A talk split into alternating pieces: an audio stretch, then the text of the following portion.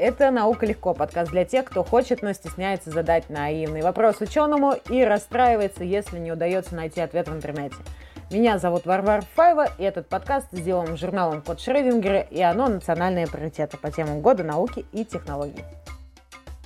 Сегодня мы поговорим о новых материалах, которые требуются этому миру, и в частности об льде. Об льде, спросите вы? Да, об льде. У нас в гостях доктор химических наук, профессор, действительный член Академии наук, советник генерального директора Всероссийского института авиационных материалов Вячеслав Михайлович Бузник.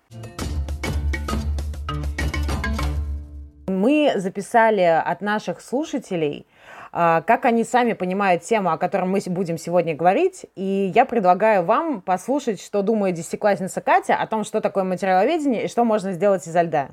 Всем привет! Меня зовут Лебедева Екатерина, и я ученица 10 класса Романовской школы. Материал — это то, что можно потрогать, ведение — это изучать, значит, э, изучать что-то, что можно потрогать. Лед могут использовать как материал при постройке юрт, э, горок, статуи и арт-объектов. В какой-то степени э, Катя правильная дала определение, что а, оно очень интересно, оригинально, то, что можно руками потрогать и держать в руках. То есть это есть э, материал, и его можно подержать в руках. Что делать вот изо льда как материалов, то, что она сказала, да, это э, те вещи, с которыми они сталкивались, но возможности методов, вернее, этого материала льда, они значительно шире и более такие масштабные. Это и, скажем, взлетно-посадочные полосы, это ледовые переправы, это ледовые доки, это острова э, ледовые, э, которые потом можно использовать для бурения земли, для того, чтобы выяснить, есть ли там газ, нефть или какие-нибудь еще испытания. Поэтому, в принципе, это э, правильное определение таких по тому, что такое материал, материаловедение – их огромное количество. Можно по-всякому их определять. Где они получаются? Или это природные материалы, вот как лед сам получился? Или это материалы, которые э, можно добыть какое-то сырье, из этого сырья получить какой-то другой материал, ну, скажем, из э, железной руды выплавить железо или получить потом чугун, э, сталь. Я лично придерживаюсь вот такого определения, которое я когда-то услышал у академика э, Тананаева Ивана Владимировича. Он говорил, э, что э, материал – это вещество, обладающее свойствами, обеспечивающими его практическое применение. А применение может быть самое разнообразное. Чаще всего материалы, они могут быть, они являются твердыми телами. И тогда, как говорит э, Катерина, их можно взять руки потрогать. Это большинство материалов такой. Поэтому в этом э, плане ее определение. Вот если э, взять термин материаловедение, то он состоит из двух частей. Первое – это материал. Что такое материал, мы уже с вами определились. А вот что такое ведение? В старорусском обозначает – подразумевает это познание, изучение, понимание сути определенных явлений, действий. Или, э, как говорят на современном жаргоне, вы, вы обладаете компетентностью соответствующей. Вы можете с этими понятиями работать. Поэтому материаловедение, материаловед – это человек, который разрабатывает технологии, получения материалов как в лабораторных условиях, так и в производственных, изучает их строение, свойства, находит и расширяет области их применения. Лед не очень воспринимается как материал. Он чаще всего вспоминается из, с детства, из бытовых, и большинство людей лед ругают – во всяком случае, людей, которые вот живут в той полосе, где мы с вами. Ну да, он действительно очень хрупкий, можно с легкостью сорвать сосульку и разгрызть ее. Э, ну, так делать, конечно, не надо, э, как бы грызть сосульки, но тем не менее все прекрасно знают, что они легко бьются. Абсолютно правильно, потому что все хорошо помните, есть такой термин «день травматолога» и, и «день жестянщика».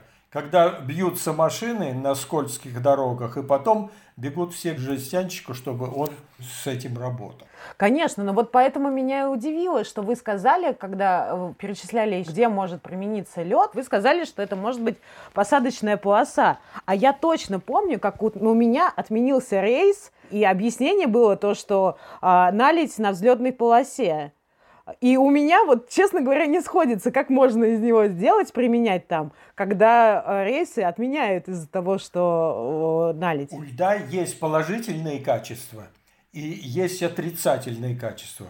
Поэтому люди, которые занимаются льдом, они делятся на две части. Одни называются ледоборцы, которые борются со льдом. Вот как раз, э, как вы сказали, полоса обледенела – и ее нужно обрабатывать было таким образом, чтобы при определенных температурах это не замерзало. Это де делается. Вы хорошо знаете зимой, когда разбрасывают различные препараты. Соли. Да. Температура ниже нуля, но налить не получается. А есть другая часть людей, которые называются ледоварами, называют себя, которые наоборот стараются сделать лучше. Это вот те люди, которые делают, как вы говорите, на каток хороший лед, потому что если вы, похоже, вы катаетесь и э, э, понимаете, что от того, от заливки льда зависят очень сильно э, результаты спортивные, особенно у, у конькобежцев.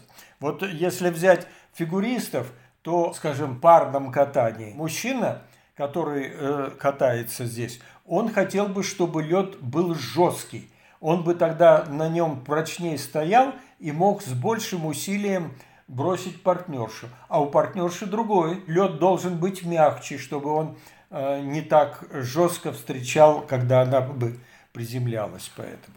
Но все равно, знаете, вот э, вы сказали, что есть противостояние среди ученых, которые занимаются изучением льда. Это те, кто лед уничтожает, и те, кто лед создают. Мне очень интересно, я на самом деле никогда не задумывалась об этом. А как встречаются эти люди? Они нормально взаимодействуют между собой? Или у них есть такая, знаете, внутренняя вражда? Нет, тут э, вражды э, нет. Потому что вот есть она данность природы, вот он лед, он появляется. В некоторых ситуациях он нужен, о чем мы э, потом будем говорить, а в некоторых он не нужен. И поэтому э, те работают над этим, а эти над другим. Но у них э, нет вражды еще и по той причине, и те и должны глубоко понимать, а в чем причина, почему лед ведет себя таким образом. И э, это нужно как для того, чтобы упрочнить его, сделать его э, менее хрупким, как вы говорите, с сосулькой, или наоборот сделать так, чтобы он таял при каких-то температурах определенных. Или превращался в воду и не было вот обледенения полосы, как вы говорите. То, то есть, по сути, мы берем а, обычный а, лед, а, ну, который, к которому все привыкли, да, условную сосульку, и добавляем туда что-то, чтобы изменить ее свойства, правильно? Ну, как правило, редко очень э, используют чистую воду, дистиллят или еще что-то такое, такое очень чистое, а используют рассолы какие-то, ну, соленая вода э, в море, в океане и так далее.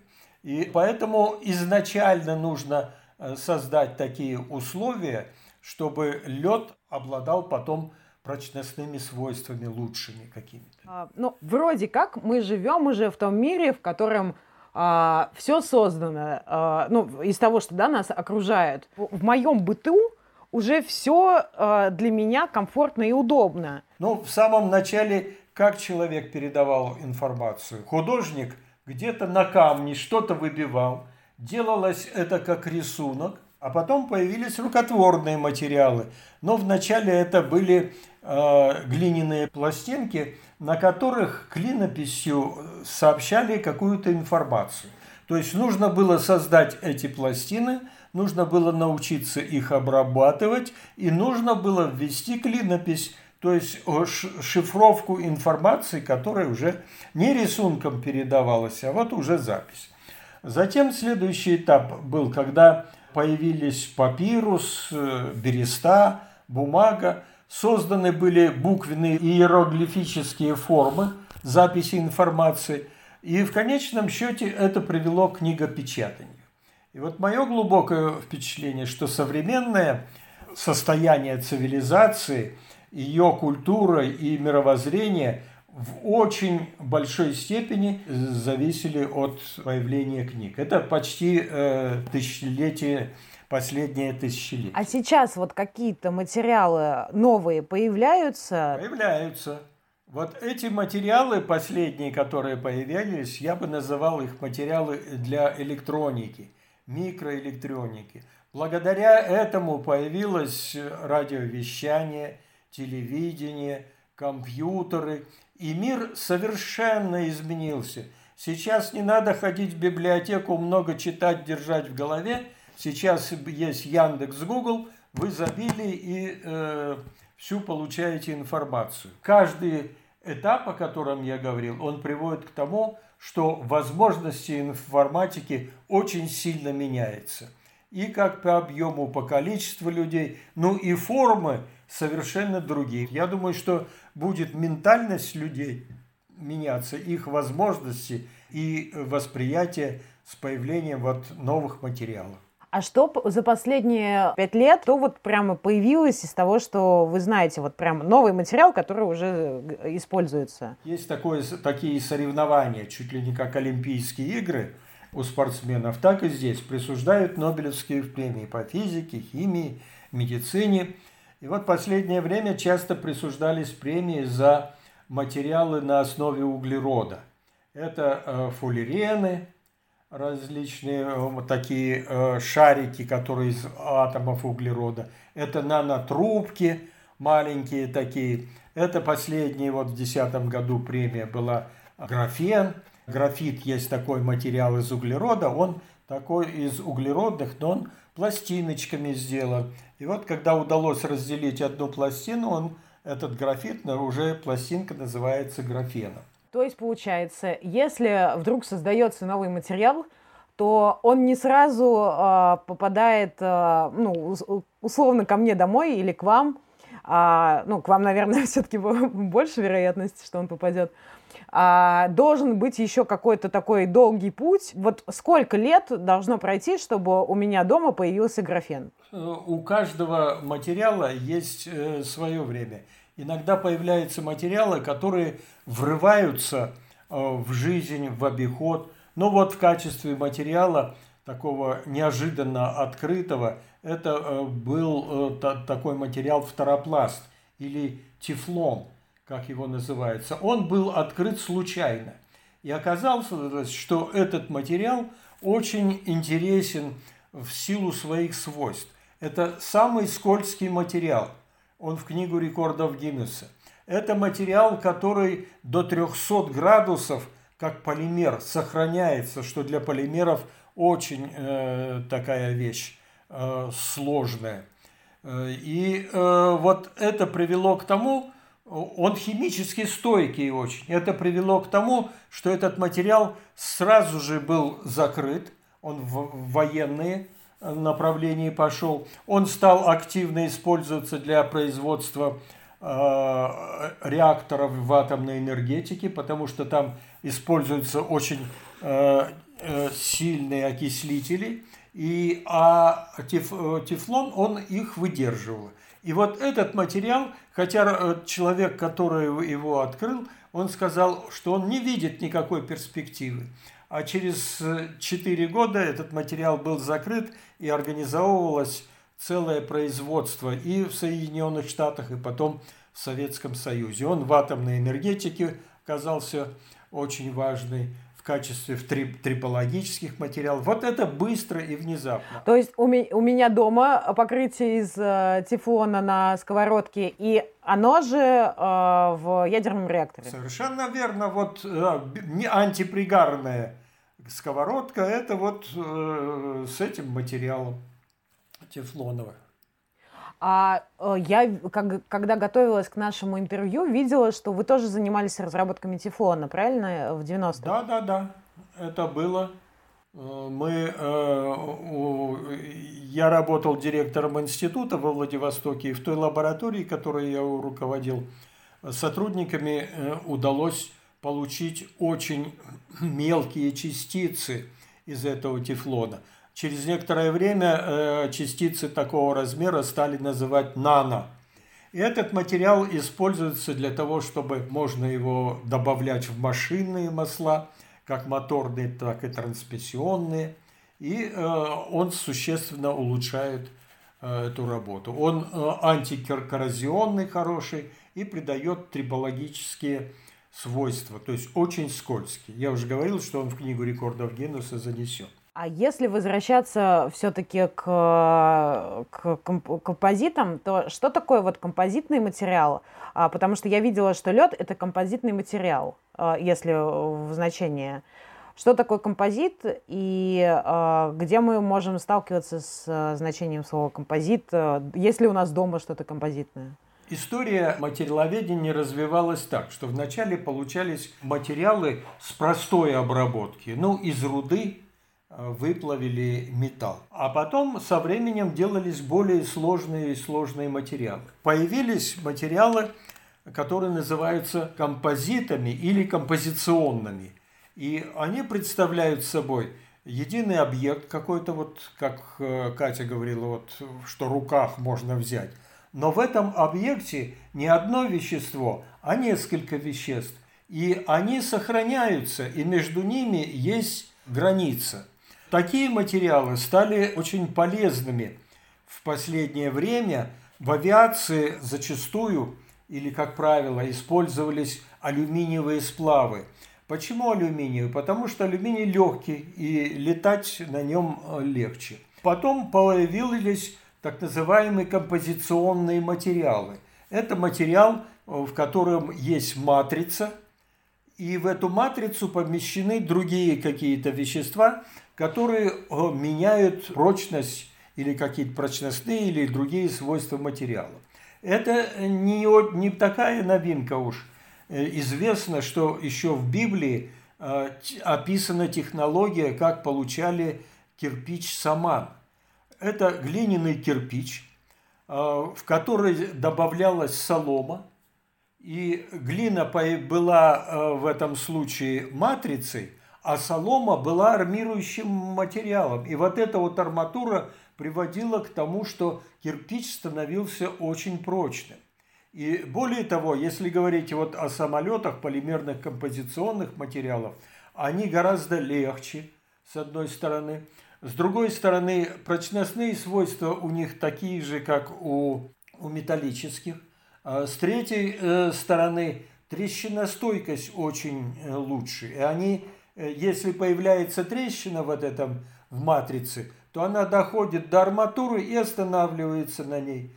В современных э, ситуациях э, яркий пример вот такого композита – это железобетон. Вот есть бетонная матрица, а в ней железные штыри. И вот композиты куда более устойчивы к внешнему воздействию, нежели металлические какие-то конструкции. Со льдом, если говорить, как из него, почему у меня-то возникла такая мысль? В соседней лаборатории работают и занимаются вот э, э, полимерными композиционными материалами. И э, там берется полимерная матрица, эпоксидная смола, и добавляется вот что-то, то, что арматура, которая упрочняет. Поскольку у льда, как вы совершенно верно сказали, хрупкость большая, то прочность маленькая. Пришло в голову, а почему бы не сделать вот такой вот материал. Я прочитал такую информацию, что в свое время, а, во времена Емельяна Пугачева, когда он воевал в степях Оренбургских, то нужно было делать какие-то фортификационные сооружения, военные сооружения. Никакого строительного материала, леса там в степях не было. Тогда брали солому или сено, сток сена, заливали его водой и получался прочный вот такой вот материал. Ну и э, вот э, такими вещами мы занялись. Это когда вы это начали делать? Ну, делать со льдом я начал лет э, года четыре вот так вот назад. Я просто вынужден был э, заняться арктическими материалами, и я обратил внимание на то, что вот лед – это очень хороший материал для Арктики. Ну еще бы там его полно. Совершенно верно, потому что э, освоение Арктики – это проблема такая же, как космическая. Туда нужно завозить все и всех, начиная от э, работников, их семьи, а там воду не надо завозить, она есть в форме снега, льда и э, самой воды. Это э, э момент один, который вот ресурсный. Там решается и проблема э, в Арктике и в холодных, на холодных территориях, решается проблема и энергетики. Естественный холод, на нем замерзает, не надо ничего морозить. Лед, он привлекателен. Э, вот иногда возникают такие рассуждения с 20 века, или там уже за какое-то количество нельзя было что-то придумать. Придумать оно можно, но чтобы завести туда-то этот материал, его себестоимость будет очень эм, далекой. И если надо применять большой объем этого материала, то он может просто не пойти, не потянуть по цене, как говорят, по экономике. То есть, в принципе, можно предположить, что в Арктике через какое-то количество времени, условно через 50 лет, а, появятся ледяные мегаполисы. Э, ну, это очень э, смелое соображение. Но если учесть, что эскимосы более тысячи лет используют лед в качестве строительного материала, или лед, или плотный снег, из него выкладывают свои э, дома, такие куполообразные, называемые иглами, то он используется. Вот я знаю, что у якутов у них другая ситуация. У эскимосов вообще не из чего было строить а у якутов есть дерево. Они делали дерево, это дома их назывались э, балаганами якутскими, но нужно было, чтобы дерево очень плотно прилагалось. Лед в этом случае использовался как герметик. Заливали, он замерзал, и уже ничего там не продувалось. Только надо было делать что? Чтобы внутри э, выкладывать э, стены, выкладывать из шкур – для того, чтобы э, лед не таял. Холодозащита была бы в, это, в этом случае. Да, ну знаете, я сразу же вспомнила песню «Потолок ледяной, Абсолютно дверь скрипучая». Верно. И я, как, как человек, э, живущий в средней полосе, с ужасом могу представить, что я буду жить а, где-то, где у меня будет вместо швов а, из бетона а, как бы прослойка изо льда. Ну, это действительно пугает. Но вот одна из проблем, которая была решена, это строительство домов в арктической зоне. И э, эти дома, когда их строили обычным способом, они через некоторое время проседали, уходили вниз. Это происходило из-за того, что грунт промерзлый начинал таять, он оседал, и дома тоже уходили. Так вот, решен этот проблем был в России, это и в Норильске, и в других местах, в Якутии, если были, ты, вы видели, что все дома стоят на сваях, для того, чтобы тепло от дома туда не проходило. Беда состоит в том, что как конструкционный материал, материал, из которого можно делать какие-то конструкции, строить дома э, или еще что-то такое, он очень непрочный, его нужно было сделать прочным. Много было ситуаций, когда э, по леднику, а это или по переправе ледовой идут автомобили, Э, большие грузы и вдруг проваливаются. Нужно было бы, а, укреплять их, а второе, делать, чтобы разлом не был мгновенный. Ну и вот, если так же, как в композитах, которые используются в авиации, брать лед, а когда он замерзает, туда вводить какие-то волокна или ткани, и потом замораживать их. И тогда получается вот такой э, композит. И в этом случае удается увеличивать прочность льда примерно в 8 раз. Более того, материал получается деформируемый. Если лед, он чуть-чуть прогнулся и сразу же треснул, разломался. А там он начинает прогибаться. Э, потихоньку. И вот увеличение этой деформации где-то происходит до 15 раз. То есть я сейчас вот придумала, что если кто-то любит рыбачить, а, то он просто в своем прудике натягивает как, по поверхности, по осени уже глубокой, перед заморозками, натягивает сетку, например, рыболовную. Это все замерзает, и тогда можно уже достаточно а, достаточно спокойно находиться на, на льду, не боясь провалиться. Ну, во всяком случае, э, более длительное время, сезон э, весенний можно будет продлить раз. И второе, э, будет гарантировано, что вы не утонете, сразу под лед не уйдете. Но если говорить о том, что лед существует на Земле уже очень давно, даже раньше, чем э, появился человек, э, э, то можно ли сказать, что его свойства на данный момент уже изучены вот вдоль и поперек, и все про него известно? Или есть еще куда, как бы, куда работать? Действительно, вы правильно сказали, что лед по современным, современном виде глициологов, геологов – он появился где-то 2,5 миллиарда лет, когда планета Земля, как вначале она была очень горячая, а потом она стала остывать. И вот когда остыла до определенного времени, то э, лед появился. Если говорить о человеке Homo sapiens, думающем человеке, то э, его история 150 тысяч лет. То есть для вот этих думающих людей лед всегда э, существовал, всегда был. И возникает вопрос, а почему человек так поздно узнал про лед, про его существование? Я думаю, те люди, которые жили в эпоху объединения, неандертальцы, они знали, но они не оставили нам соответствующих написаний. И вот э, первая информация о наличии, о люди всегда, э, как рыба ищет где глубоко, а человек где теплее. Люди, люди жили в других местах и даже не подозревали, что есть такой лед. Впервые информацию об этом появилась от э, греческих путешественников, которые столкнулись с ним где-то э, 3350 до новой эры. А первая серьезная книга с описанием льда в 1250 году. И вот тогда э, люди начинали проводить исследования, скажем, те же самые материалы, как медь или бронза, они изучались достаточно значительно раньше, чем это. А здесь не было необходимой. Появилось понимание льда и необходимость его исследования, это когда пошла эпоха географических открытий.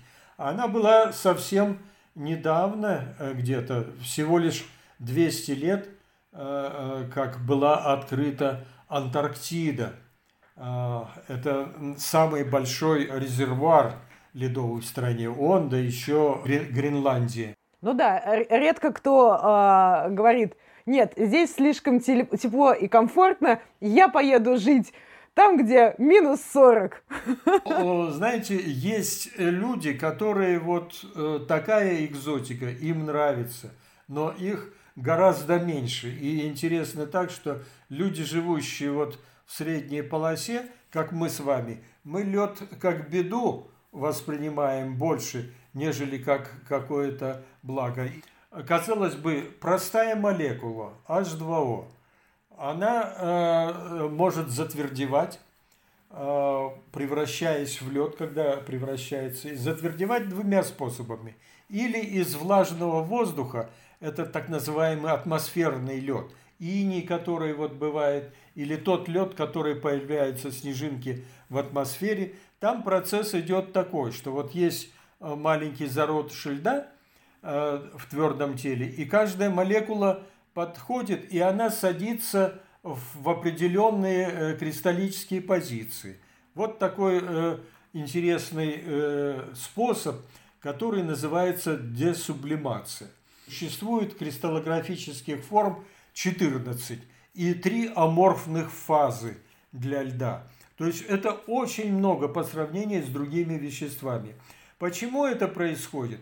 Мне кажется, что это происходит потому, что особенность льда, что связи, которые его в решетку кристаллическую э, связывают, это так называемые водородные связи.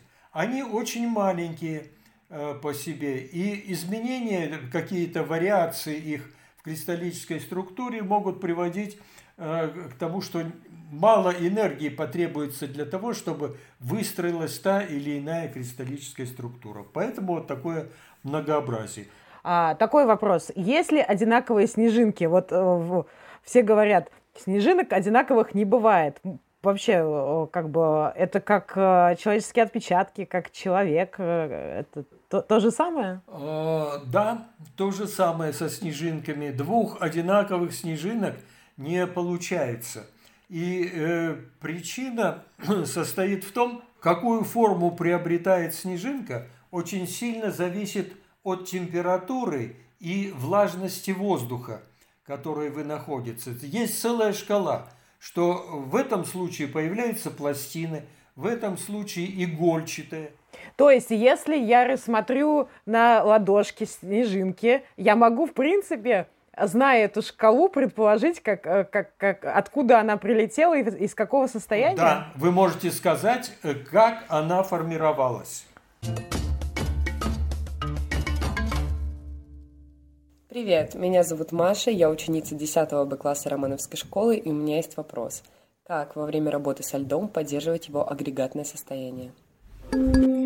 Поддерживают агрегатное состояние следующим образом – Э, работают со льдом при температурах э, меньше нуля градусов. Это где-то все эксперименты, которые мы делаем, стандартная такая температура минус 10 градусов. Вот одна из бед льда состоит в том ограничении, что он только при отрицательных по Цельсию температурах э, существует. И это, естественно, его ограничение – и возможность применения только в холодных условиях.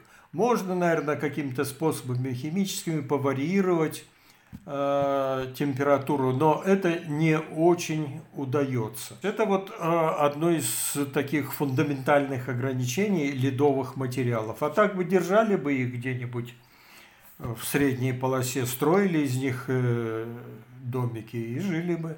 Лед э, капризный, до ужаса капризный в технологическом, функциональном отношении, как со снежинками. Получить два одинаковых образца, приготавливаемых по тем же технологиям, очень сложно. И лед получается прочный, когда он постепенно замерзает. Вот маленький слой, потом еще один слой и так далее. Вот он такой слоистый. Вот почему сейчас начали интенсивно заниматься этим. По двум причинам. Первое. Необходимость стала, стали больше заниматься вопросами освоения льда. То есть это потребность, заказ есть. А второе, получили материалы, получились материалы, которые можно использовать. Но в качестве э, нити волокна, это волокна растительного происхождения, это волокна минерального происхождения, как базальт, полимерные, арамидные. Правильно я понимаю, что ваша лаборатория, где вы изучаете лед, а, выглядит как морозильник. Как выглядите вы? Потому что в моей голове ученый это а, человек в, ну, там, в халате. А в вашем случае это получается он в халате с смехом, валенках и шапке-ушанке?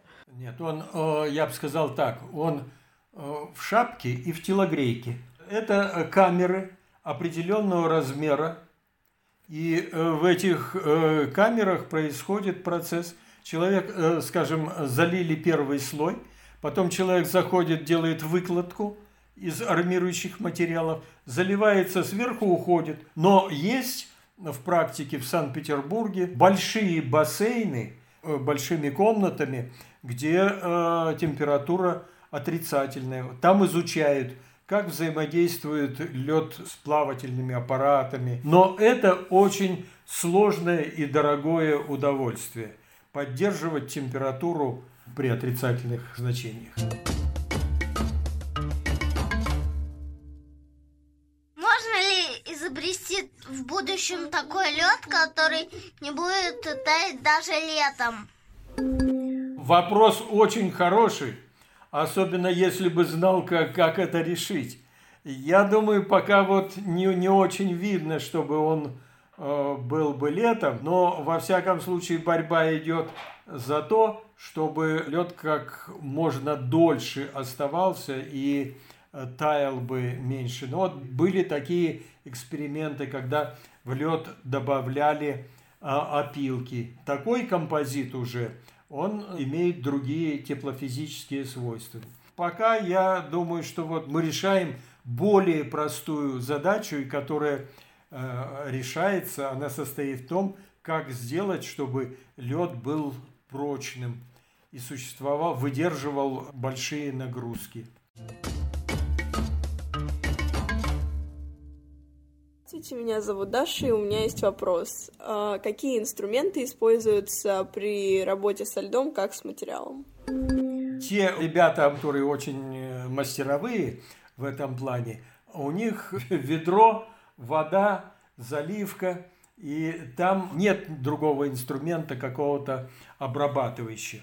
Но если вы наблюдали, как делают фигуры ледяные, это и в Москве делается, и в других. Если бы вы бывали в Китае, в городе Харбине, там ежегодно устраивается праздник снега и ледяных фигур. Там огромные дома строятся из всего этого. Интересно понаблюдать, как Э, художники работают, скульпторы на это, они сначала пилочками, долото, а вот когда нужно полировать, то смотришь, с какой любовью он дышит на это и теплом рук полирует, чтобы цветовая гамма светопропускания была. А так пила, долото, так, а все-таки для исследования прочности льда на нем прыгают, э, я не знаю, чем-то давят сверху. Есть такие правила, как делать. Э, попрыгать тоже мы делали. Делаются специальные балки или цилиндрики определенного размера. Они помещаются в камеру, криокамеру, и там их начинают исследовать на прочностные свойства. Давят пластинами на них, они разрушаются по какому-то закону. Или есть э, балка такая, на нее Э, размещают эту балочку на опоры и начинают давить по осонам сверху. И она там ломается. Все это фиксируется, и тогда получается информация.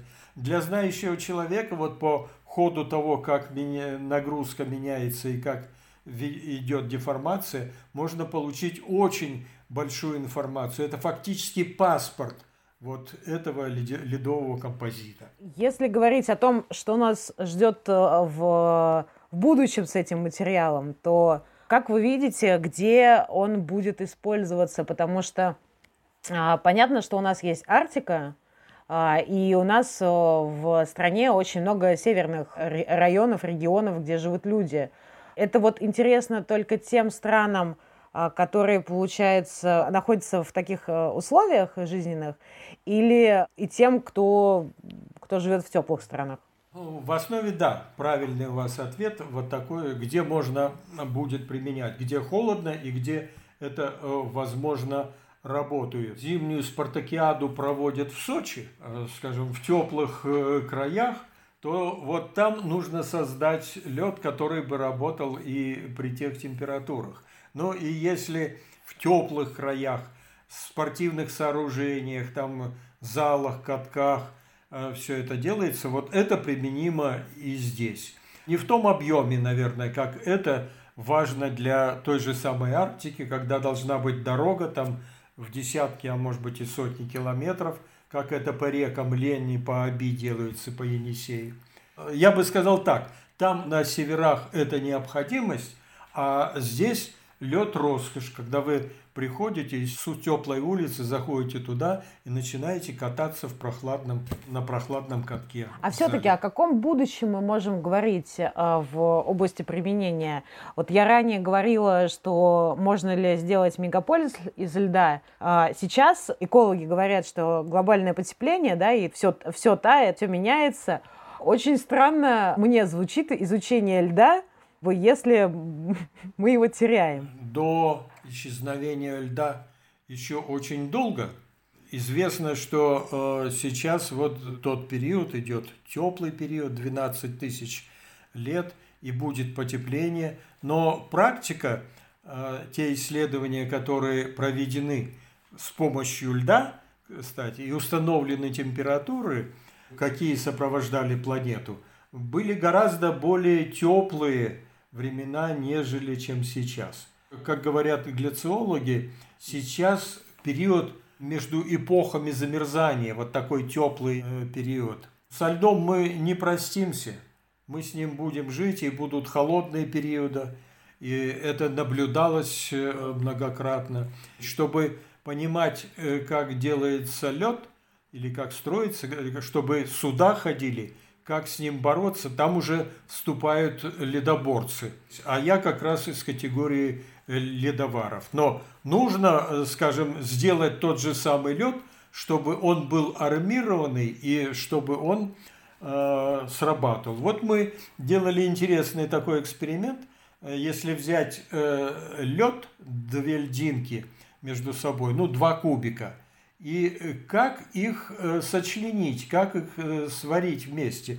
Вот когда металлические берутся трубы, они свариваются электросваркой, но так же как свариваются трубы, они должны быть не простым электродом, а там должен быть хитрый и мудрый электрод с какими-то веществами. Так и здесь. А что если между двумя кубиками льда взять какие-то другие ледовые материалы? Ну, в качестве так есть криогели, гидрогели. И вот эти материалы, если вставлять, вставлять так называемый криогель, то прочность вот этих двух кубиков сочлененных, она становится больше, чем прочность самого кубика. Если я вдруг хочу стать э, материаловедом, то что мне нужно знать, а, что читать, куда идти учиться, есть ли книги, какие-то курсы, которые можно изучить. Если, например, я еще не знаю про а, материаловедение, то а, что мне нужно знать? Хорошо, математику, физику, химию. Ну, самое первое, вы сказали, если вдруг, а меня сразу, а почему вдруг? Материаловедение как наука давно и бурно развивается, и не видно каких-то таких э, вещей э, о том, что оно будет стагнироваться. Почему? Потому что мир материален, и мы всегда будем в нем. И как Катя в самом начале сказала, мы всегда должны будем что-то щупать в руках. Первое, что должно быть э, у человека, как он должен заняться, почему заняться наукой. В науку должны идти те люди, которые это занятие, им очень интересно. Здесь должна химия, химическая технология, аналитическая химия, физика во всем разнообразии, механика. Вот мы все время говорим про прочность, про испытания, а это чисто э, проблемы механики. А если человек еще будет э, заниматься и льдом, то ему нужно будет э, понимать и с другими вещами, так какие как глициология, океанология, если это э, в морях э, лед, как он будет себя э, вести. То есть климатология, вот это тоже нужно будет знать. Где готовят людей материаловедов? Практически во всех вузах. Но там есть своя технических вузов, есть своя специфика. Московский физико-технический институт, он готовит для специалистов специальных разделов. МИСИС, МИСИС, бывший э, институт стали и сплавов, тоже понятно, чем заниматься. Российский химико-технологический университет, Менделеевка, что в народе говорят. Вот там и высокомолекулярные, и взрывчатые вещества. Университет имени Губкина, Бауманский университет. Если говорить о университете МГУ, то там э, создан специальный факультет, который называется факультет наук о материалах, Material Science. В этих заведениях можно получить соответствующие знания. Самое главное, чтобы у человека был интерес, и когда он занимался наукой, это бы приносило ему удовольствие и комфорт его состояния. Есть ли у вас какое-то любимое художественное произведение, в котором есть похожий на вас персонаж в работе э, или личной жизни? Мне э, наиболее симпатично э, в собачьем сердце Филипп Филиппович Преображенский. Его понимание дела, его подход, чисто такой научный академизм. академизм.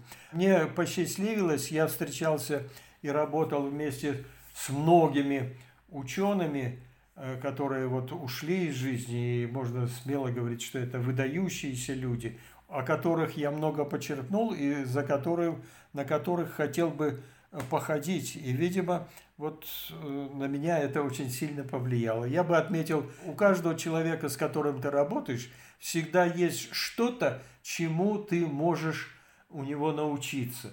Ты бы сам вот и не додумал, чтобы так поступил. А смотришь, он делает, потом анализируешь и э, вспоминаешь. Но наибольшее впечатление на меня произвели э, три академика. Это Валентин Афанасьевич Коптюк, который в сибирском отделении был, Николай Павлович Лаверов, был такой геолог очень великий, и э, Валерий Алексеевич Легасов, химик – тоже был человек, который вот ликвидировал, под руководством которого ликвидировалась Чернобыльская авария. Да. Я бы на этих людей бы очень хотел бы быть похожим.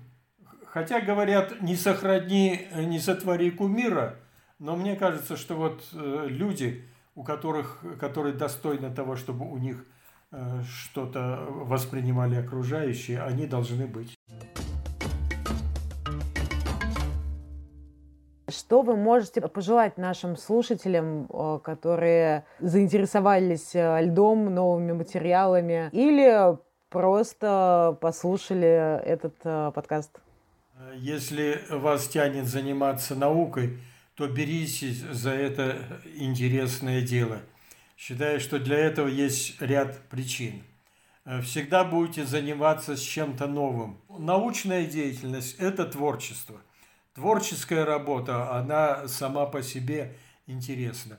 И если сопоставлять творчество там театральное, писательское, то мне кажется, э, научное более справедливое, ибо э, ты можешь доказать фактом, полученными результатами, что да, ты прав. А очень сложно, мне кажется, у актеров – доказать, что вот так сыграно или вот так сыграно, здесь вот большая объективность. Как правило, если вы занимаетесь естественными науками, вы всегда имеете дело с природой, а природа – это честный партнер. Занятие наука, как говорилось когда-то, всерьез и надолго. Сколько лет вы в науке? Как говорят в той шутке, так долго не живут многие ученые это долгожители. Почему? Потому что э, те проблемы, которые возникают, которые дергают их, они э, ученые не замечают по той причине, что они очень сильно погружены в свою, свое занятие, в свою любимую работу. Имейте любимую работу, имейте любимую э, семью, и у вас есть шанс долго жить. Это точно. Спасибо вам большое. Я надеюсь, что у наших слушателей появилось желание изучить э, лед, э, заняться наукой хотя бы даже потому, что здесь есть явный показатель того, что наука – это надолго. Вам спасибо огромное. Всего хорошего. Вы слушали подкаст «Наука легко», сделанный журналом Код Шрёдингера и оно «Национальные приоритеты по темам года науки и технологий». Если вам понравился этот выпуск, то обязательно ставьте нам лайки и подписывайтесь в том приложении, где вы слушаете нас именно сейчас. Делитесь этим эпизодом с друзьями, это помогает другим узнать о нас и о науке. Мы есть в Google подкастах, Apple подкастах, Яндекс.Музыке, Казбоксе и на других платформах. А если вы вдруг хотите разбираться в теме еще более детально и бесстрашно отправиться в научные дебри вместе с нашими экспертами, то послушайте «Науку глубоко».